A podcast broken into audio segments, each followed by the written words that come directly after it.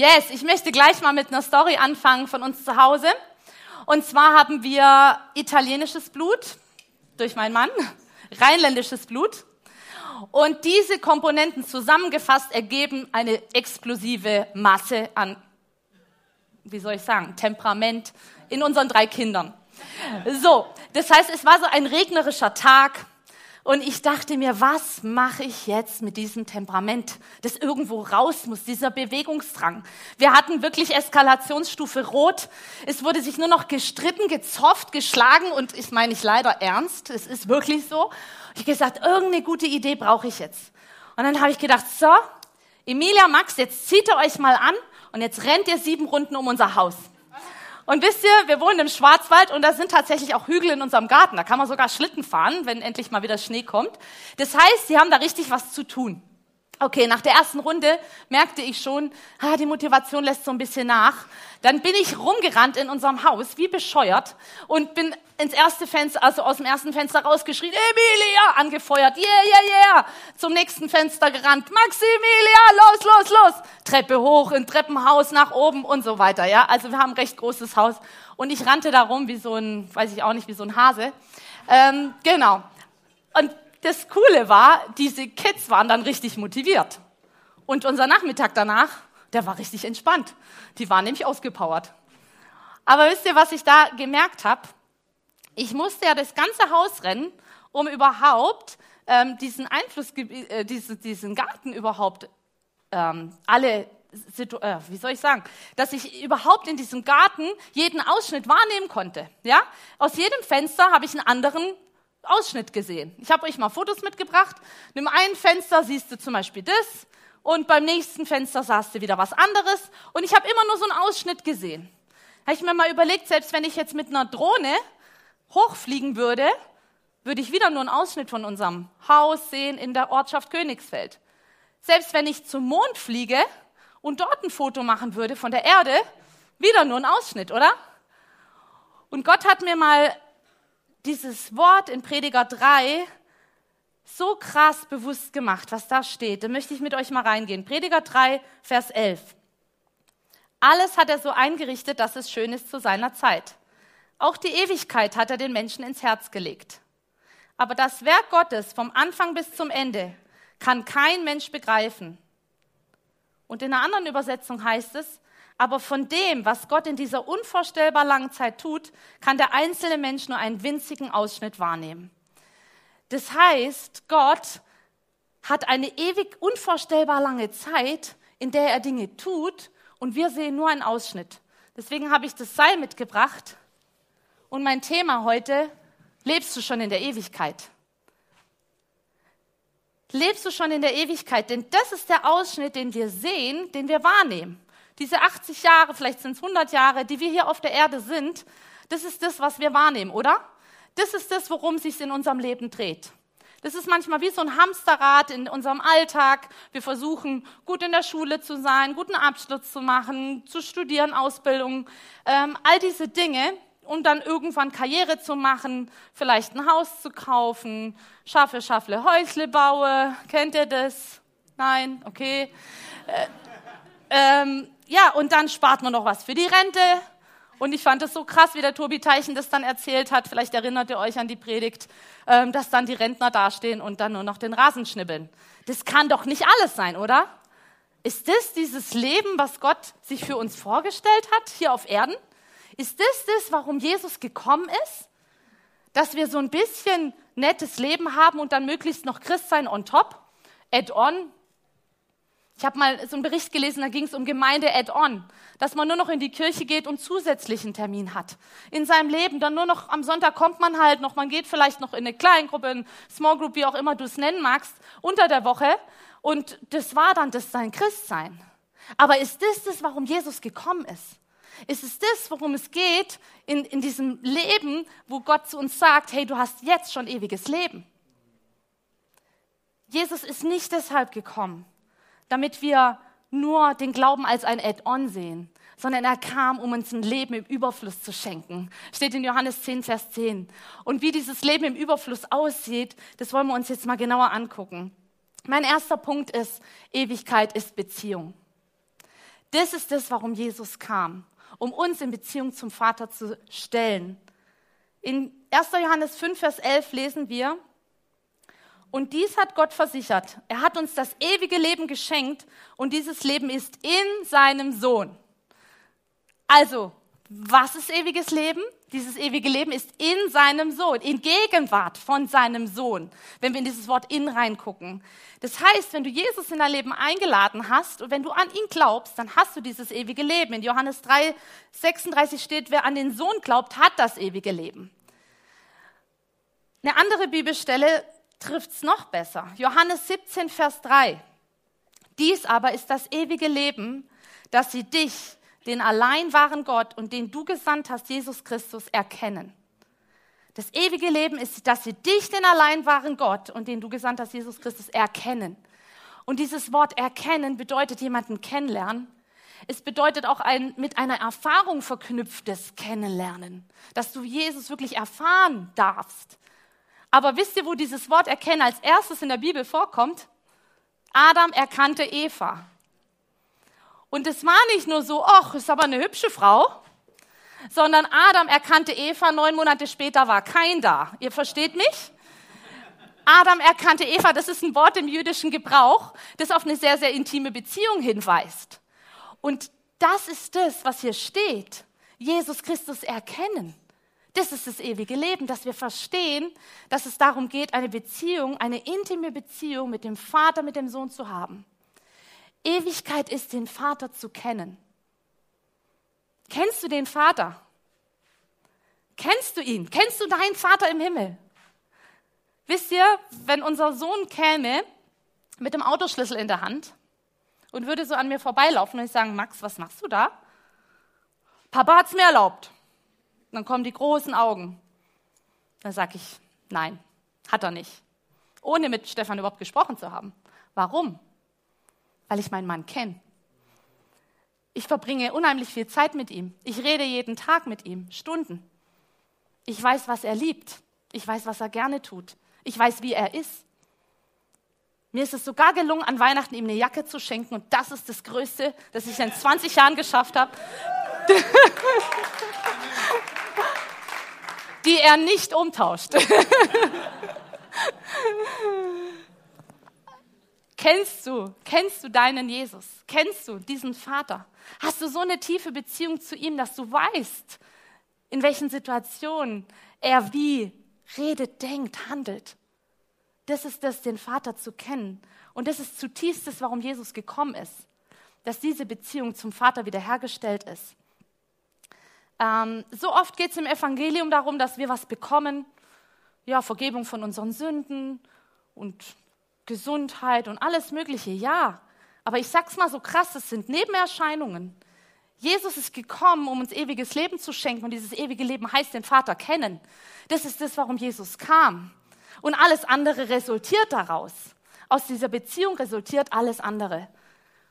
Und das Problem ist heutzutage, dass wir so abgelenkt sind, dass wir gar nicht wahrnehmen, dass das ewiges Leben eigentlich bedeutet, dass Gott durch uns leben möchte. Dass er eigentlich sein Leben durch uns leben möchte. Das bedeutet ewiges Leben eigentlich. Und wir sind so abgelenkt. Meine Freundin sagt immer, wir leben in einer Zivilisation.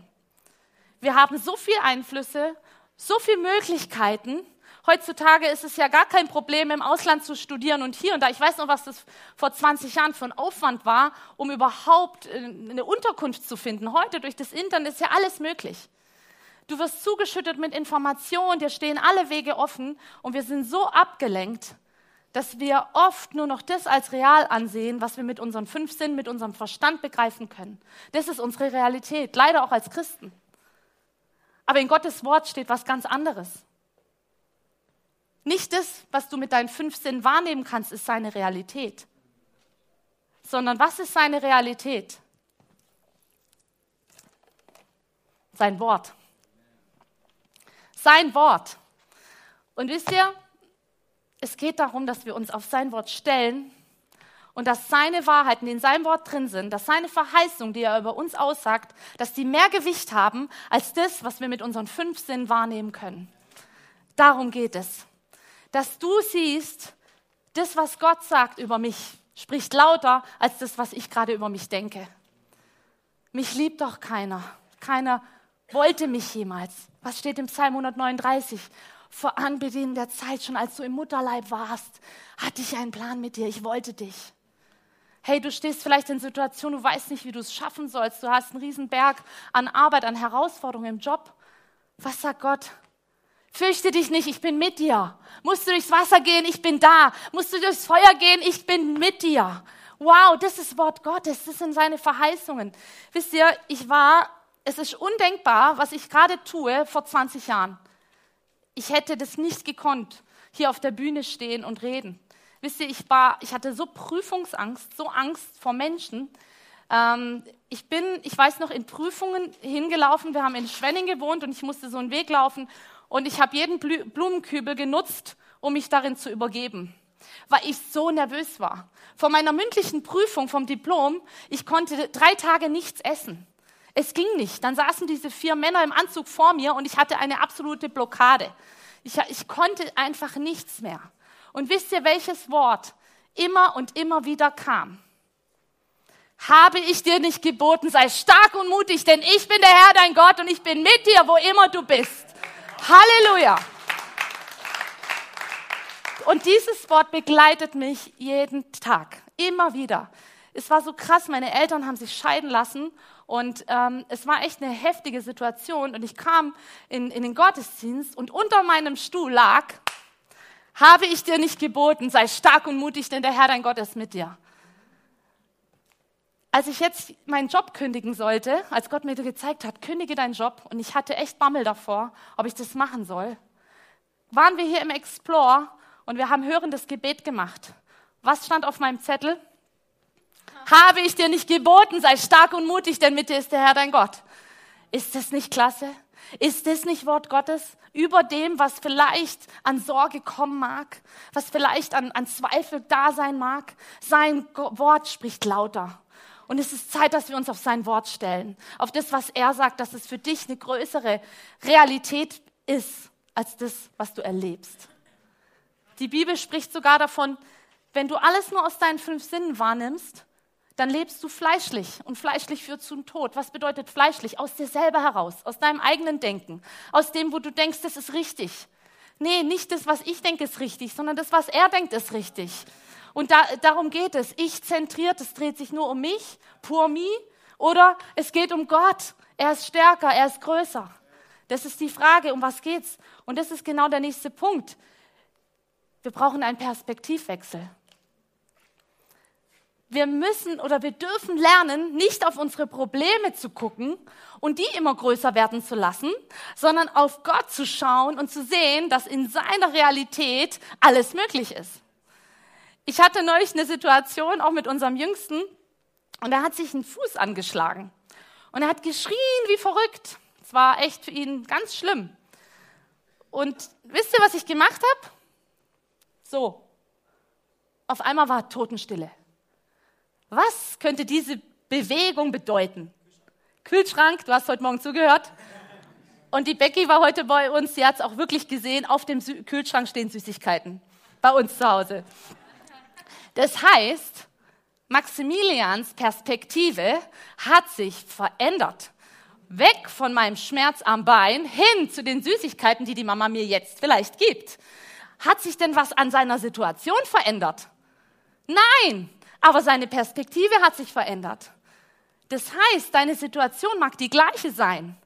Du magst im gleichen Schlamassel stehen, aber wenn du anfängst, auf Gott zu schauen, auf das, was er über dich sagt, was er über deine Situation sagt, dann wird sich deine Perspektive verändern und dein Blick wird sich verändern und du wirst mehr in seine Realität reinkommen. Versteht ihr, was ich meine? Come on. Yes. Dazu möchte ich euch auch eine Story erzählen. Ähm, und zwar steht die in 2. Könige 6 ab Vers 11. Könnt ihr mal gerne nachlesen. Also Altes Testament, da geht es ja oft um Krieg. In dem Fall war jetzt Syrien mit Israel im Krieg. Und der syrische König, der war so richtig sauer. Er sagt, der hat gesagt, das kann doch nicht wahr sein. Jeden Plan, den ich habe, den kriegt der König aus Israel mit. Jedes Mal sind meine Pläne vereitelt, das funktioniert nicht. Was ist denn da los? Wir müssen einen Verräter unter uns haben. Dann seine Leute am Hof, nein, nein, nein, König. Hier ist kein Verräter. Es ist der Elisa. Das ist der Prophet in Israel. Der weiß sogar, was du in deinem Schlafzimmer erzählst. Dann hat der König von Syrien gesagt, okay, dann müssen wir Elisa umbringen. Geht nicht anders. Kann so nicht weitergehen, sonst können wir den Krieg nicht gewinnen. Also hat er sein ganzes Heer gesammelt, seine Leute dahin geschickt in die Stadt, wo der Elisa war, und hat die Stadt in der Nacht komplett umzingelt. Und der Diener vom Elisa wachte am nächsten Morgen auf und er sah diese feurigen Wagen und alles, was da aufgefahren war an Heer vom syrischen Heer. Und er bekam Schiss, Angst. Und was hat Elisa dann gesagt? Wollen wir uns mal angucken? Und zwar 2. Könige 6, Vers 16. Ich fange 15 an. Als der Diener Elisas morgens aufstand und vor, und vor die Tür trat, sah er die Stadt von Truppen und Streitwagen umstellt. Was sollen wir jetzt tun? fragte er Elisa. Der gab ihm zur Antwort, lass dir keine Angst einjagen, weil es so viele sind. Auf unserer Seite stehen noch mehr. Wow, was eine Perspektive. Wie geht's dir, wenn du von der, vom Arzt kommst und du hast eine negative Diagnose bekommen? Kannst du dann auch sagen, ich habe keine Angst, weil ich weiß, in seinen Striemen bin ich geheilt, was, ich vorhin, was wir vorhin gehört haben? Wenn wir auf unser Konto gucken und es sind nur miese und wir wissen nicht, wo soll wieder Geld herkommen? Können wir dann auch sagen, ich habe keine Angst? Ich stelle mich auf sein Wort. Ich weiß, du bist mein Versorger. Schenk mir Weisheit, wo Finanzen fließen können. Wie reagieren wir, wenn wir in solche Herausforderungen kommen? Elisa hatte eine Perspektive, die hatte sein Diener nicht. Und deswegen hat er gebetet, im nächsten Vers kommt es, darauf betete Elisa, Herr, öffne doch meinem Diener die Augen. Da öffnete der Herr ihm die Augen und er sah, der ganze Berg, auf dem die Stadt lag, war rings um Elisa bedeckt mit Pferden und Streitwagen aus Feuer. Wow. Das Krasse ist, das war ja davor auch schon da. Nur der Diener konnte es nicht sehen. Er hatte nicht diese Augen, diese geöffneten Augen, die Elisa hatte. Und da ist der Unterschied zwischen dem Diener und dem Elisa. Elisa war so mit dem Vater verbunden, dass er eine Sicht hatte, die der Diener nicht hatte. Und darum geht es, dass wir in unserem Leben diese Sicht bekommen, dass wir sehen, das, was sichtbar ist, ist nicht immer die Realität. Das, was wir sehen, ist nicht immer die Realität. Wir brauchen Gottes Sicht auf die Umstände, in denen wir sind. Dass wir sehen, hey, wie sieht denn Gott überhaupt die Situation, in der ich gerade bin? Ich denke mir manchmal, dass Gott das überhaupt nicht versteht, warum ich mir da jetzt so einen Kopf drum mache. Er kennt unsere Begrenzungen überhaupt nicht. Er sagt sich, Mensch, Michi, stell dich doch auf mein Wort, das ist doch alles da. Wieso machst du dich denn wegen so einer Kleinigkeit verrückt? Aber er macht es in Liebe und das liebe ich so an meinem Papa im Himmel. Er ist nie der, der, der mir Vorhaltung macht, eher mal rauskitzelt. Komm, traust, trau dich, traust, traust dich mal hier, ne? mal Sachen auszusprechen im Glauben. Er lässt oft Situationen zu, dass wir lernen, uns auf sein Wort zu stützen. Gott lässt Situationen zu. Und das ist mein nächster Punkt, dass wir nicht auf das bauen, was sichtbar ist, sondern dass wir anfangen, auf das Unsichtbare zu bauen. Baue nicht auf das Sichtbare. Steht in 2. Korinther 4, Vers 18. Ich baue nicht auf das Sichtbare, sondern auf das, was jetzt noch niemand sehen kann. Denn was wir jetzt sehen, besteht nur eine gewisse Zeit.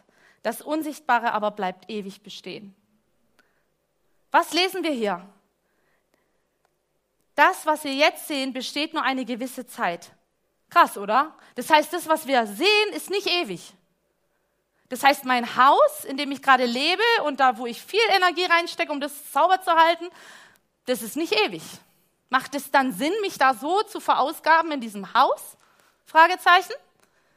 Das, was du siehst, ist nicht ewig. Wir wissen nicht, ob wir unsere Altersvorsorge jemals brauchen. Ist so. Ich weiß nicht, was morgen ist.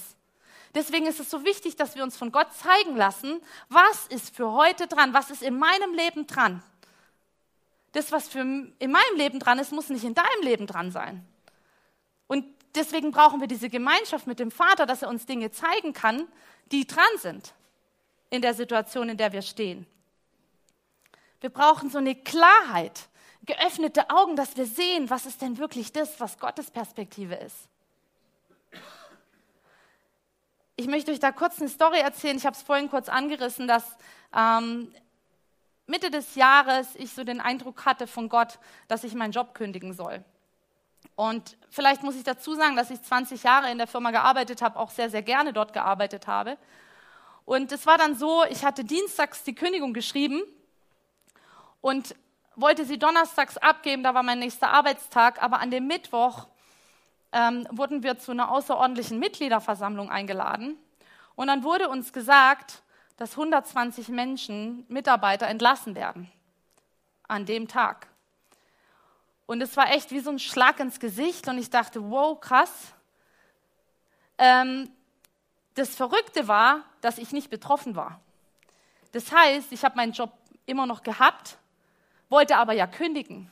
Und dann kamen natürlich meine Gefühle ins Spiel. Ich kann doch jetzt nicht kündigen. Wenn so viele andere ihren Job verloren haben, kann ich doch jetzt nicht einfach kündigen.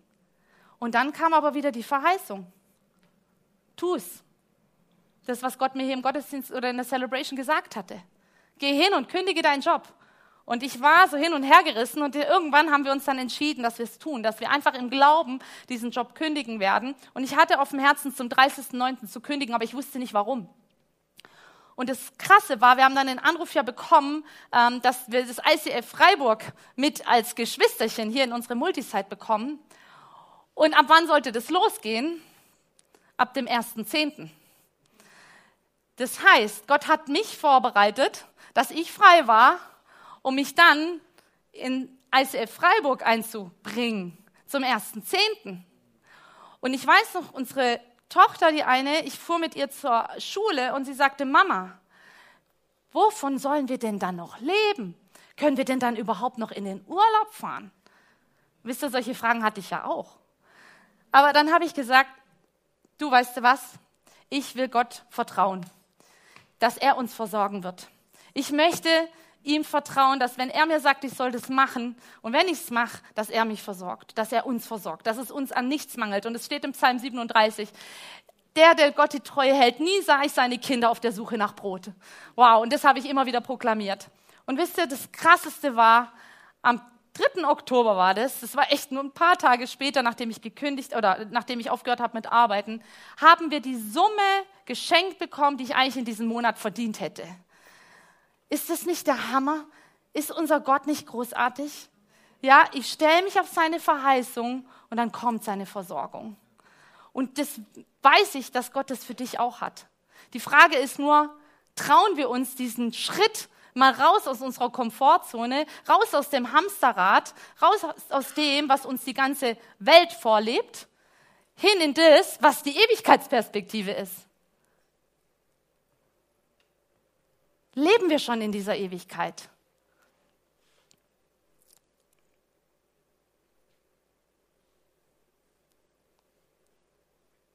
Lassen wir uns noch unterbrechen für das, was wirklich dran ist an dem Tag, was heute dran ist. Und, oder gehen wir so unseren Alltagstrott? Ich finde es so der Hammer, dass Gott sich entschieden hat, Jesus auf diese Welt zu schicken um die Beziehung von uns zum Vater wiederherzustellen, um Jesus dann wieder in den Himmel zurückzuholen und dann zu sagen, so und jetzt macht ihr's. Jetzt seid ihr dran. Wir sind Botschafter an Christus Stelle, heißt es in 2. Korinther 5, Vers 17, 20. 2. Korinther 5, Vers 20. Wir sind Botschafter anstelle von Christus, jetzt hier auf Erden. Das heißt, was macht ein Botschafter? Ein Botschafter kommt in das fremde Land rein und er nimmt seine Kultur mit, seine Werte mit und verkörpert die in diesem Land. Er tritt für sein Land in diesem fremden Land ein. Und das ist unsere Aufgabe hier auf Erden, dass wir in das Land hier den Himmel reinbringen durch uns. Du bist der verlängerte Arm Gottes hier auf Erden. Du bist das Licht der Welt. Ich bin das Licht der Welt. Wir sind das Licht der Welt. Und Gott hat sich dafür entschieden, es durch uns zu machen. So wichtig sind wir ihm. gesagt, ich will es durch meine Kinder tun. Dieselbe Kraft, die in Christus lebt, die Christus von den Toten auferweckt hat, lebt jetzt in dir. Dieselbe Kraft. Ist uns das bewusst? Ist uns diese Perspektive bewusst, dass diese selbe Kraft durch mich fließt, wenn ich Menschen berühre? Wir sind der verlängerte Arm Gottes hier auf Erden. Wenn ich Menschen die Hand auflege, wenn ich für Menschen bete, wenn du für Menschen betest, dann darfst du erwarten, dass Gott fließt, weil er in dir ist, weil er durch dich wirkt. Wir sind von ihm gesandt, wir leben in dieser Welt und sind aber doch nicht von dieser Welt. Deswegen ist es so wichtig, dass wir uns da auch teilweise abgrenzen, dass wir nicht jeden Mist mitmachen. Dass wir klar, was ich gesagt habe, der Botschafter, der passt sich nicht an. Der behält seine Werte. Lass uns doch radikal zu unseren Werten stehen, die in der Bibel sind. Lass uns doch nicht davon abweichen und verbessertes Christentum spielen. Ey, ich habe so satt, so ein bürgerliches Leben zu führen und noch ein bisschen Christsein on top. Das ist nicht das, wofür Jesus kam. Das ist nicht das, wofür Jesus gestorben ist, sondern dass wir wirklich sein Reich hier auf Erden ja, verwirklichen lassen, dass wir sein Reich auf die Erde holen. Jesus blieb für den Einzelnen stehen. Der Einzelne war ihm nicht egal. Die Frau am Jakobsbrunnen, eigentlich war Jesus völlig erschöpft und müde und er hat sich Zeit für diese Frau genommen. Lass uns doch echt von Jesus lernen, uns Zeit nehmen für Menschen, die um uns herum sind, die uns brauchen, die Jesus brauchen, die ihn nicht kennen, die dieses ewige Leben nicht haben, die hier in diesem Hamsterrad verwickelt sind und ackern und tun und machen und völlig unglücklich sind. Wie viele leiden an Depression? Wie viele leiden an Einsamkeit? Und wir sind diejenigen, die Gott berufen hat, in dieses Leben reinzusprechen, in dieses Leben Segen reinzubringen. Gott hat alles vorbereitet.